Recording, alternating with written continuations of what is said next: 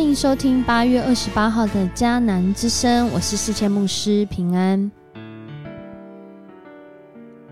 我们今天要一起来分享萨姆尔记上二十二章，这就是他，这就是上主所拣选的大卫，是一位廉洁主爱的大卫，是在患难中仍然定义要行出主心意的大卫。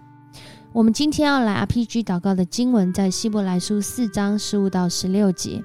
因为我们的大祭司并非不能体恤我们的软弱，其实原文是一定能体恤我们的软弱。他也曾凡事受过试探，与我们一样，只是他没有犯罪，所以我们只管坦然无惧的来到施恩的宝座前，为要得连续蒙恩惠，做随时的帮助。不论我们在什么样的境况中得时不得时，我们随时都能够经历到这位主的帮助，因为他不是不能体恤我们软弱的主，而是在凡事上受过试探，甚至受难的主。然而在那样的境况中，他仍然接纳我们，他仍然以无条件的爱、完全的爱、牺牲的爱来爱我们。那当我们。在那苦难当中，或者是我们陪伴那在苦难中的人，我们能够怎么样来回应呢？九月十号即将是二零二二年要经历的中秋佳节，这个啊，这个中秋节呢，其实对很多的人来说是一个合家团圆的重要时间点，对种植文旦的农家来说，也是一个收割数算祝福的时节。也就是在这个时候，这个种植文旦的啊农家呢，真的是要口袋满满的。然而，二零二二年今年却因为啊大陆停止台湾多项农渔产品的销售。过去啊，台湾文旦在这个时候大概会外销到那个地方大概七成，然而在今年就立刻转为滞销。就在这样的情况下。在云林县的许多的教会啊，他们发起并且集结这个台湾许多的教会与社会来接地气的连接，不到一天的时间就认购了一万箱的文旦，还因为这样，云林县政府及县长还出面录制这个影片来感谢教会界，因为他们感受到教会爱的力量。就在那个低谷中，就在那个即时、很即刻、呃，很突然发生的这样的一个困难里面，教会就成为这当中美好的连接。而教会自己本身，或者是台湾，在今年其实也正遇到许多的挑战，不论是在政治上的、经济上的、环境上的。像我们现在也一起在面对极端气候的这个改变，许多的农产品真的在今年有很大的挑战。人生中不巧的就是会有这样的低谷发生，而且很多时候发生的时候，我们没有办法预备，真是措手不及。然而在那低谷中，我们边走边看边做些什么呢？在今天的经文当中，我们看见。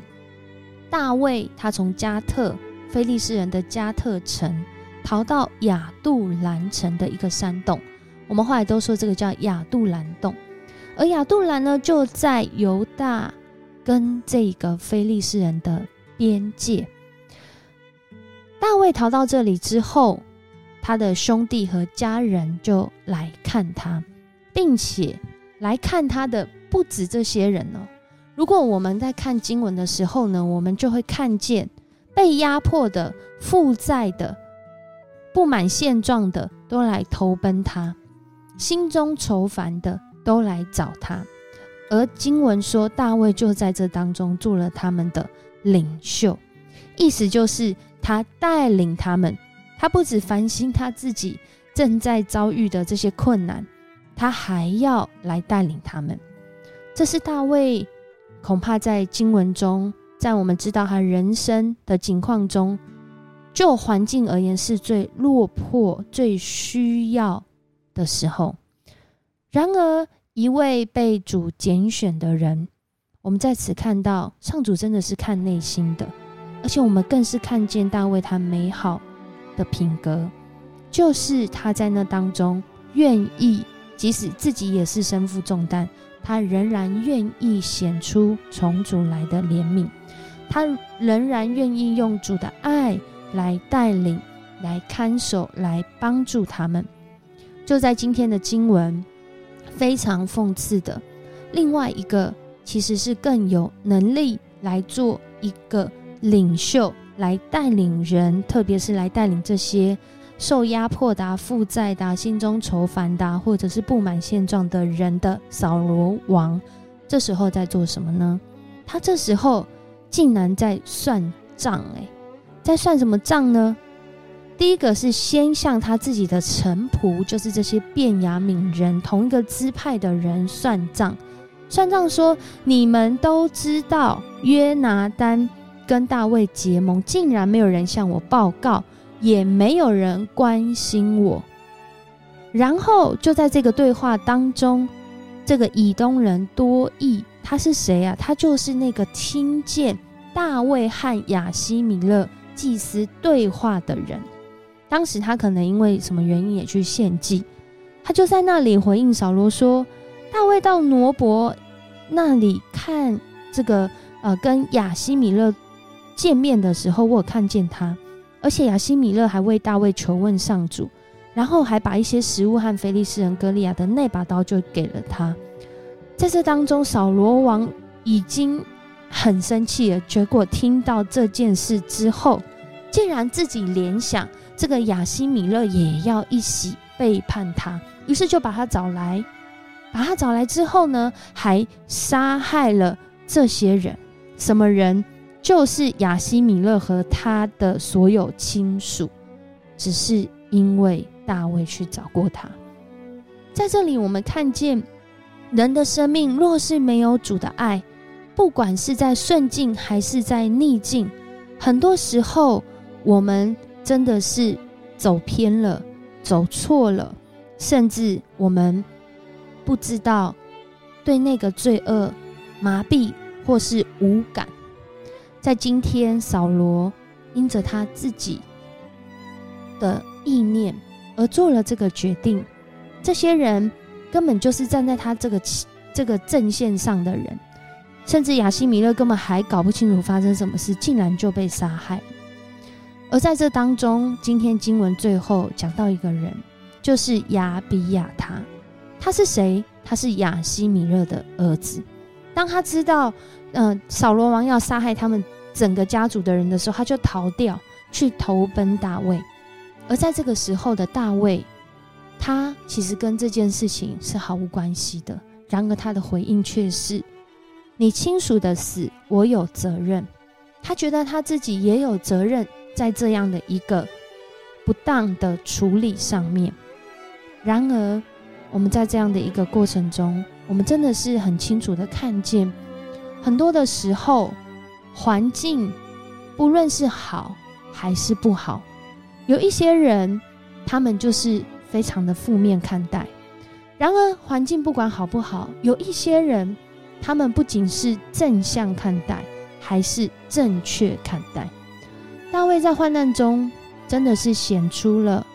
从主来的怜悯跟接纳，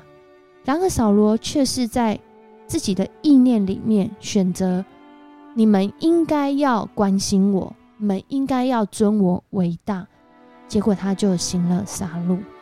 恳求主来更新我们心中的廉洁，更新我们内心可能过去经历一些不不公平的错待，或者是一些。让我们的生命有错误连接的管道，求主来帮助我们，来校正，来回到主的面前，使我们的生命在什么境况中，就像大卫一样，他虽然在患难里，却有怜悯和接纳。主耶稣基督更是如此，他即使为我们牺牲生命，他仍然要每一个人不要陷入在自己的罪恶中。要人来到他的面前，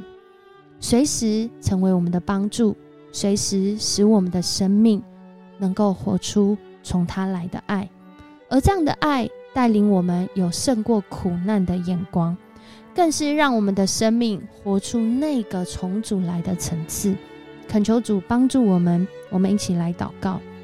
主，我们感谢你，谢谢你爱我们，谢谢你带领我们，谢谢你不论我们在什么样的境况，主你先接纳我们，